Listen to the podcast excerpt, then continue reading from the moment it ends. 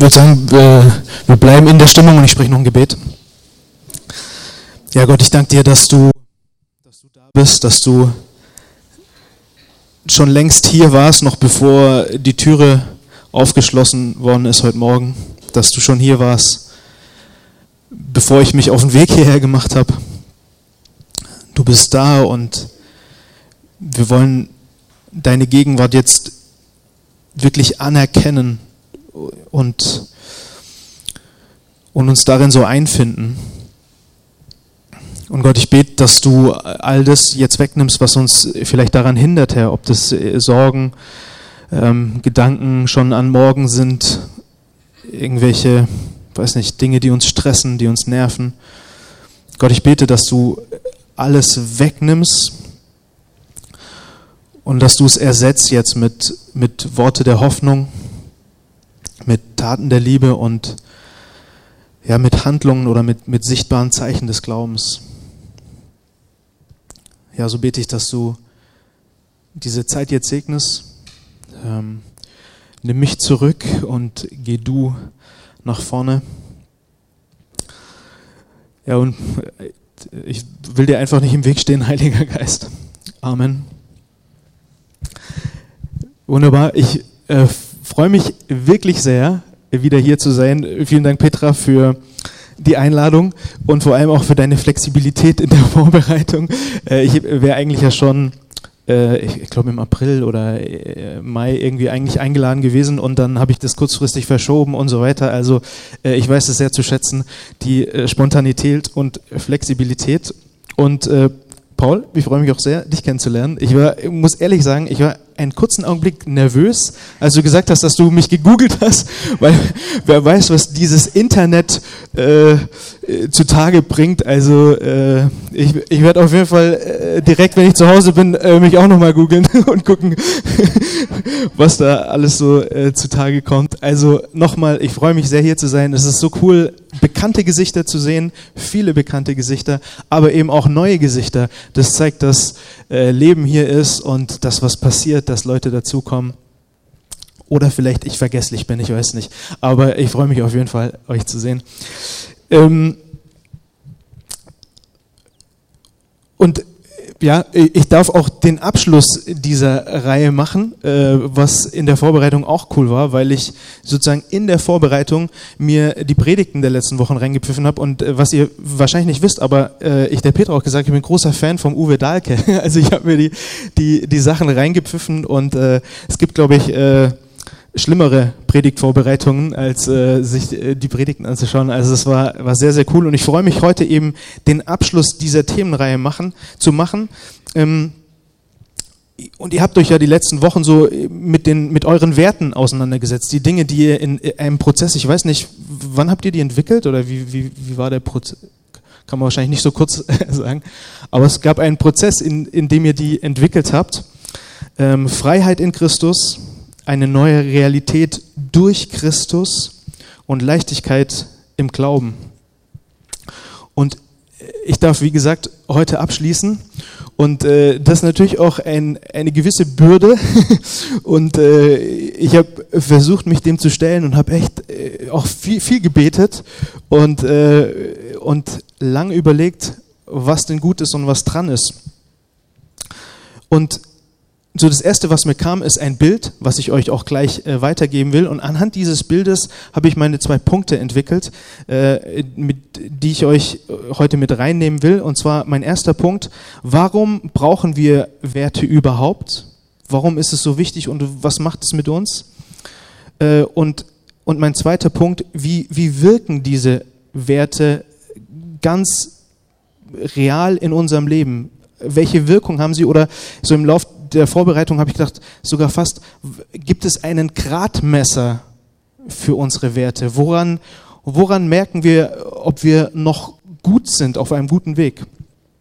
Also das sind die zwei Punkte, die ich ähm, heute mit euch behandeln möchte. Warum brauchen wir diese Werte und wie entfalten diese Werte ihre Wirkung? Und mein erster Punkt, und deshalb, ich komme jetzt gleich zu dem Bild ähm, oder zu dieser Geschichte, die mir so in den Sinn gekommen ist. Mm, ich habe es mal überschrieben mit Elementarfunktionen, als der, die Überschrift meines ersten Punktes Elementarfunktionen. Wir, wir haben, meine Frau und ich, wir haben eine ganze Zeit in Konstanz gelebt, von 2012 bis 2018 und ziehen jetzt auch wieder nach Konstanz zurück. Und damals ähm, das müsste so 2015 rum gewesen sein. Ich, äh, also dürfte mich nicht festnageln, äh, aber ich glaube so 2015, 2016, da gab es eine relativ krasse Geschichte bei uns in Konstanz. Ähm, und zwar, wer schon mal in Konstanz war, der kennt vielleicht die Fahrradbrücke. Ich weiß nicht, äh, war, wer war schon alles in Konstanz? Schon einige. Und da gibt's eben über den See rein gibt's eine Fahrradbrücke. Und äh, wenn man im Sommer äh, dort ist und über die Brücke drüber geht, dann sieht man ganz, ganz viele äh, Leute, die von dieser Fahrradbrücke runterspringen.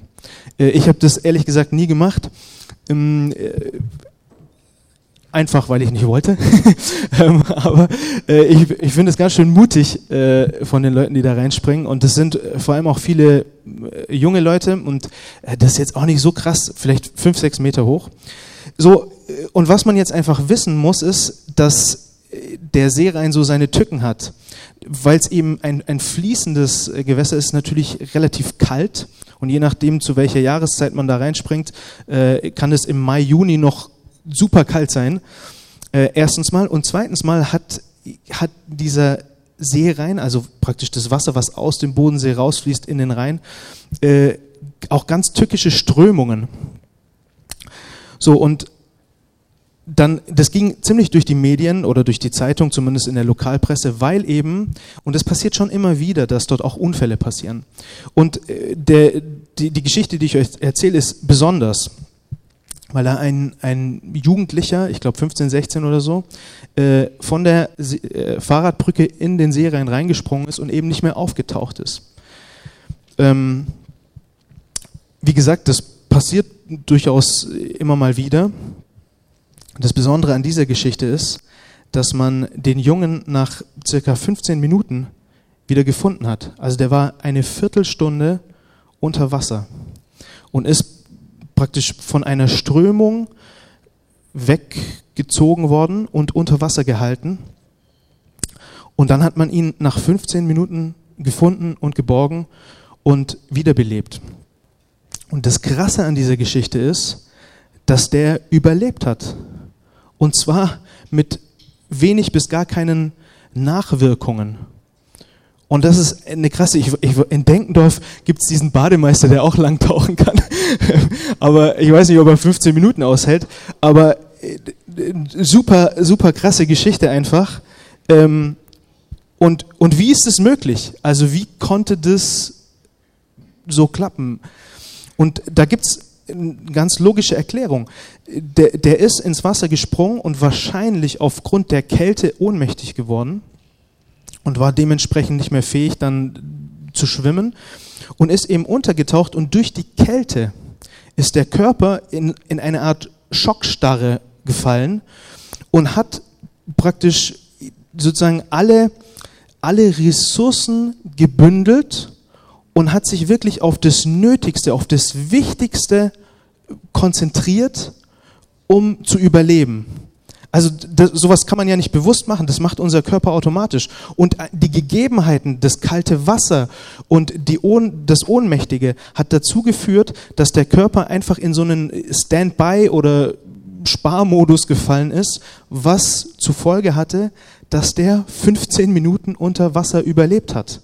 Also eine richtig krasse Geschichte. Und dieses, diese Geschichte, dieses Bild hat mich irgendwie nie losgelassen und ist in den letzten Jahren immer wieder so aufgeploppt. Und ich habe mir gedacht, irgendwann werde ich es mal in einer Predigt verwenden.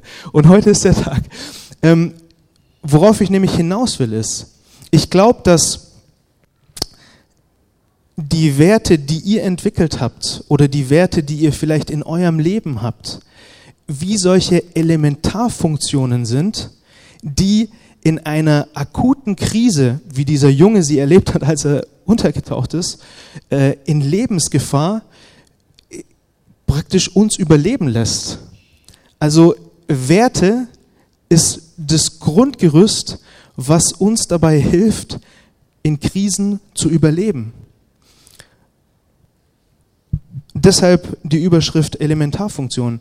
Äh, warum brauchen wir Werte? Ich glaube ganz einfach, weil, ähm, weil diese Werte, wenn wir uns darauf besinnen, dann, dann geben sie uns in schwierigen Zeiten enormen Halt. Und ich will persönlich erzählen aus, ähm, aus unserer Gemeinde. Also ich bin äh, mit meiner Frau zusammen noch Pastor in Frankfurt, äh, eine Gemeinde, die heißt Subzone. Und das Besondere dieser Gemeinde ist, dass es eine äh, verhältnismäßig junge Gemeinde ist. Also uns gibt es noch gar nicht so lang, zehn Jahre. Einerseits, andererseits, äh, die, die Leute in unserer Gemeinde sind alle zwischen 25 und 35, so ganz grob. Ähm, und wir hatten eben Corona hat uns eigentlich, also wir waren sehr diszipliniert, digital, hybrid und so Geschichten, äh, haben da wirklich auf alles geachtet ähm, und hatten auch so in der Hinsicht in der Gemeinde keine Probleme. Und eigentlich hat Corona uns, ich will nicht sagen, ist an uns vorbeigegangen, aber eigentlich gar nicht so, also bei uns gab es auch niemanden, der oder die krank geworden ist. Außer eben dann eine Person. Ähm, und uns als Gemeinde hat es wirklich so aus dem Nichts getroffen, weil ähm, diese Person wirklich sehr äh, stark erkrankt ist ähm, und letztlich auch an Corona dann gestorben ist. Und aus, das war aus verschiedenerlei Hinsicht ultra krass für uns. Erstens mal, weil das Thema Tod in unserer Gemeinde einfach bis dato nicht präsent war. Also es hat uns einfach bis dahin nicht beschäftigt. Erstens. Zweitens, der junge Mann, äh, 30, ähm, ist gestorben und deshalb unerwartet, weil er eigentlich schon wieder auf dem Weg der Besserung war. Wir dachten alle, er ist über den Berg, ihm geht es wieder gut, er hat uns Zeichen gegeben, es wird besser. Und wir dachten, okay, ist alles gut. Und dann kam irgendwann die Nachricht aus dem Nichts, wir haben ihn heute tot gefunden. Und ich, ich will euch das erzählen, weil ähm, weil es einerseits so ein bisschen das ist, was, was mich im letzten halben Jahr beschäftigt hat. Ich meine allererste äh, Beerdigung halten musste. Und, ähm, und für uns als Gemeinde das eine wahnsinnige Krise einfach ist. Also ich kann beim besten Willen nicht sagen, dass wir das irgendwie, ja, im Glauben, alles hat seinen Sinn und alles dient äh, dem Guten oder was weiß ich.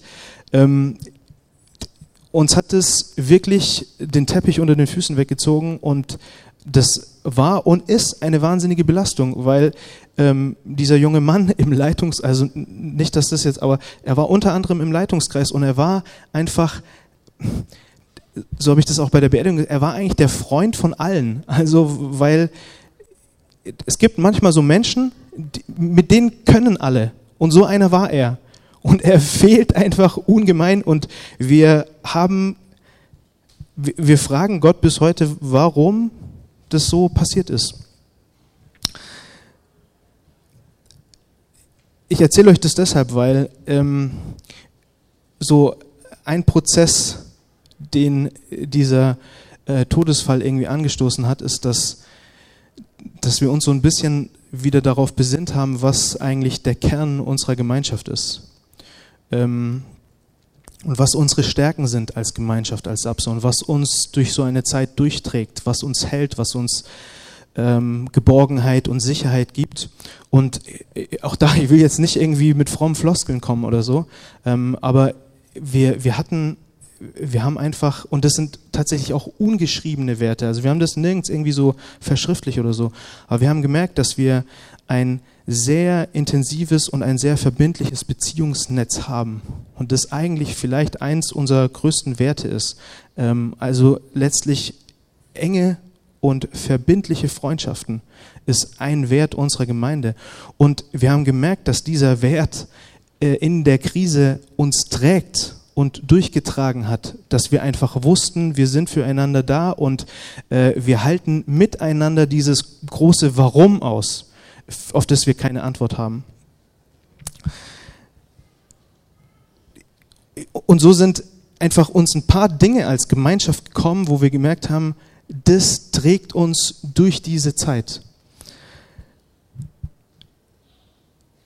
Und das ist eben mein erster Punkt Ich glaube, es ist so wichtig und so gut, sich als Gemeinschaft auf gewisse Werte zu verständigen ähm, und diese eben nicht nur irgendwo aufzuschreiben, sondern sie eben auch zu pflegen, ähm, sie ins Gespräch zu bringen, vielleicht regelmäßig und neu darüber zu predigen, äh, es nicht mit einer Themenreihe abgehandelt zu haben, sondern vielleicht immer wieder auf die Agenda zu nehmen, weil ich glaube, dass äh, diese Werte vielleicht, ich will nicht sagen, so ein bisschen in den Hintergrund treten, ähm, aber eben dann zutage kommen, wenn man sie braucht. Und, ähm, und deshalb wünsche ich mir einfach für euch, dass ihr sozusagen diese Werte auch ja, hochhaltet, lebendig haltet und präsent haltet. Ähm, also erstens, warum sind Werte wichtig? Es ist, sind eigentlich die Elementarfunktionen, die unser Überleben als Gemeinschaft sichern. Mein zweiter Punkt, wie wirken, ähm, wie wirken diese Werte ganz, ganz praktisch in unserem Leben? Und ich habe so lange überlegt, welche, welche Geschichte denn dazu passt aus dem Neuen Testament. Und äh, ich würde euch gern von, äh, aus Apostelgeschichte 16 vorlesen, und zwar äh, die Geschichte von Paulus und Silas, die im Gefängnis sind. Und ich lese euch äh, Kapitel 16 ab Vers 23 vor. Nachdem man den beiden viele, viele Schläge verabreicht hatte, ließen sie die beiden ins Gefängnis werfen. Dem Gefängniswärter wurde eingeschärft, sie besonders gut zu bewachen. Befehlsgemäß brachte er sie in die hinterste Zelle und schloss ihre Füße in den Holzblock. Um Mitternacht beteten Paulus und Silas und sangen Gott Loblieder. Die anderen Gefangenen hörten ihnen zu. Plötzlich gab es ein starkes Erdbeben, das die Fundamente des Gefängnisses erschütterten. Da sprangen alle Türen auf und die Ketten fielen von den Gefangenen ab. Der Gefängniswärter wurde aus dem Schlaf gerissen. Als er sah, dass die Gefängnistüren offen standen, zog er sein Schwert und wollte sich töten, denn er dachte, die Gefangenen sind entflohen. Aber Paulus schrie laut, Tu dir nichts an. Wir sind alle noch hier. Der Wärter rief nach Licht. Er stürzte in die Zelle und warf sich zitternd vor Paulus und Silas nieder. Dann führte er sie hinaus und fragte, ihr Herren, was muss ich tun, damit ich gerettet werde? Sie antworteten, glaube an den Herrn Jesus, dann wirst du gerettet und mit dir alle in deinem Haus. Soweit erstmal. habe mir verschiedene Geschichten angeschaut und ich bin letztlich auf diese Geschichte gekommen, weil ähm, ich in dieser Geschichte diesen Dreiklang eurer Werte herauslese. Ähm, also wir, wir sehen da Paulus und Silas, die in, in einer wahnsinnigen Krise stecken. Äh, sie werden geschlagen, sie kommen ins Gefängnis. Und dann sitzen sie im Gefängnis, und also ich verkürze es jetzt auch ein bisschen, ne? aber da, sie sitzen im Gefängnis und sie erleben diese Freiheit, obwohl sie gefangen sind. Und auch das hört sich vielleicht so ein bisschen banal an, aber ähm, Paulus schreibt, schreibt im Galaterbrief, Galater 5, Vers 1, äh, wer durch Christus befreit ist, der ist wirklich frei. Der ist so frei, wie man freier nicht sein kann. Man kann nicht freier sein als durch Jesus befreit. Und ich, irgendwie war mir heute Morgen auch nochmal wichtig, euch das zuzusprechen, weil ich selber an mir merke, wie oft ich mich selber irgendwie äh, einschnür oder äh, mir selber irgendwelche Grenzen setze oder mich in Grenzen irgendwie wiederfinde, ob das irgendwelche Konflikte, Sorgen oder was weiß ich was ist, ähm, ich mir aber einfach immer wieder neu bewusst machen muss, okay, ich kann nicht freier sein, als ich jetzt schon befreit bin durch Jesus Christus. Er hat mich frei gemacht durch, durch seinen Tod am Kreuz und es gibt kein noch befreiter. Wir können nicht noch befreiter sein, wie wir es jetzt schon sind. Und, und das ist irgendwie dieses Irrsinnige, diese Freiheit und da steckt diese neue Realität drin, von der ihr in euren Werten spricht.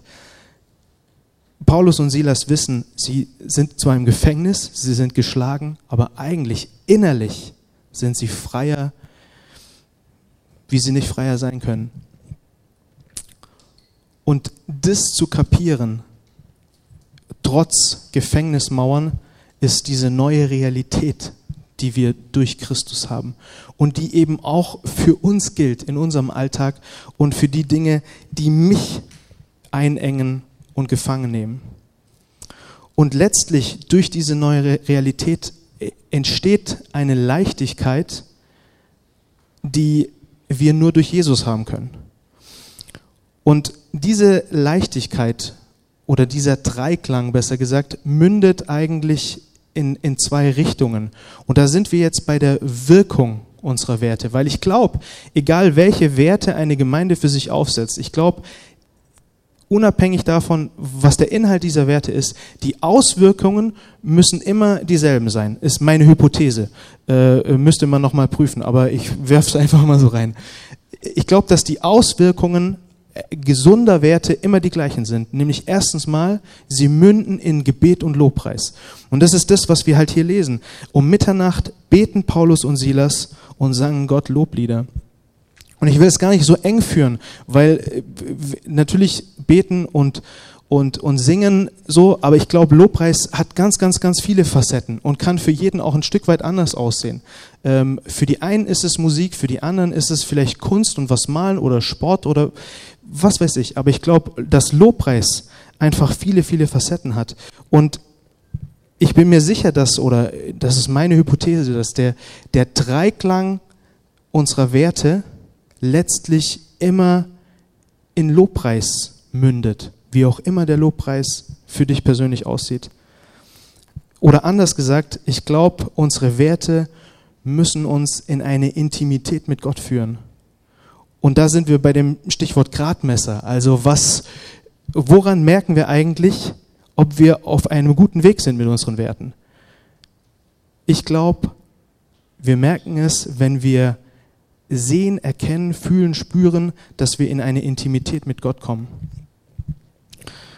Und mein zweiter Punkt, die, die zweite Wirkung ähm, aus diesen Werten ist für mich, äh, und das sieht man so an diesem zweiten Teil der Geschichte, die ja so ein bisschen auch absurd ist. Also da kommt ein Erdbeben, alle Gefangenen sind befreit und wir haben diesen Gefängniswärter, der sich das Leben nehmen will.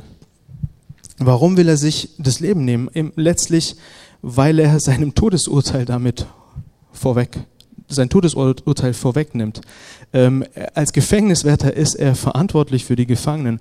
Und wenn die ausbrechen, dann wird er mit seinem Leben dafür bezahlen. So. Und, und jetzt ja irgendwie so das Interessante. Da, da ist ein, ein Gefängnis, ein Erdbeben. Auf einmal sind alle Ketten gelöst. Und eigentlich äh, würde ich mir jetzt vorstellen, wenn ich Paulus, wenn ich Silas wäre, ich würde, ich würde Halleluja schreien, meine sieben Sachen packen und losrennen äh, und das Weite suchen, weil es für mich ein Zeichen Gottes wäre. Äh, Tatsache ist aber, dass nicht nur Paulus und Silas im Gefängnis bleiben, sondern alle anderen Gefangenen auch. Und ich habe mich gefragt, warum bleiben die im Gefängnis? Vermutlich, weil Paulus und Silas die Gefangenen irgendwie bewegen konnten, nicht wegzurennen. So erkläre ich mir, dass der Gefängniswärter letztlich zu, Saulus und, äh, zu Paulus und Silas rennt und fragt, also ihnen eigentlich die Ehre dafür gibt.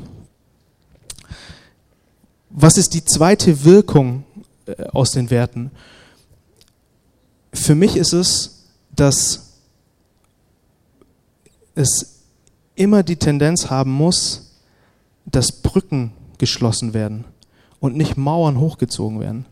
Ich glaube, Paulus und Silas hätten möglicherweise alles Recht gehabt, auch irgendwie das Weite zu suchen, aber das tun sie nicht, sondern sie haben diesen einen Gefängniswärter im Sinn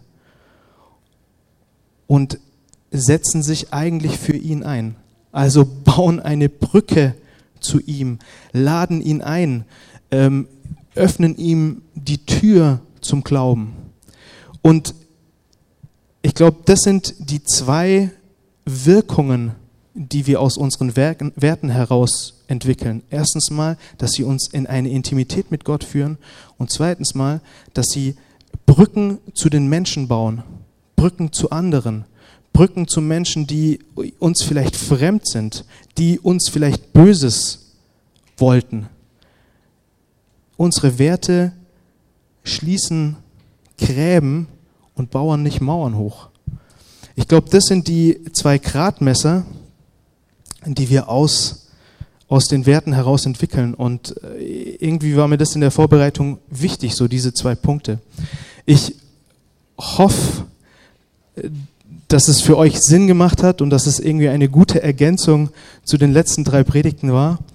Ähm, ich würde zum Abschluss noch ein Gebet sprechen und dann, ich weiß nicht, kommt die Band wahrscheinlich.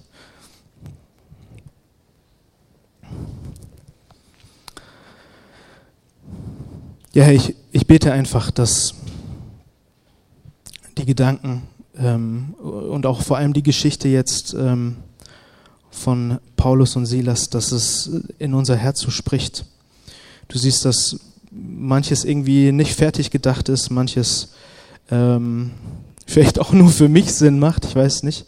Aber ich wünsche mir einfach und bete, dass durch deinen Heiligen Geist es ein Same ist, der ausgesät wird in das Leben von Prisma und ich mir einfach wünsche, dass diese Werte letztlich dazu führen, dass wir in eine Intimität mit dir kommen, einerseits, andererseits, dass wir ähm, Brücken bauen, dass wir ähm, durch diese Werte uns anderen Menschen hinwenden.